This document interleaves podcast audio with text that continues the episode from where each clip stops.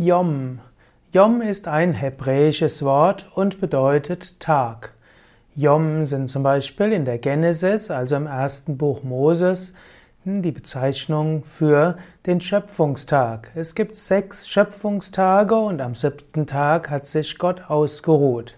Es gibt auch zum Beispiel das jüdische Fest Yom Kippur, der Tag der Versöhnung, Yom der Tag, Kippur der Versöhnung. Die verschiedenen Tage der Schöpfung könnte man auch in Verbindung setzen mit den verschiedenen äh, Engelswesen. Man könnte sie in Verbindung setzen mit sieben Erzengeln oder auch mit sieben Planeten, mit sieben kosmischen Kräften.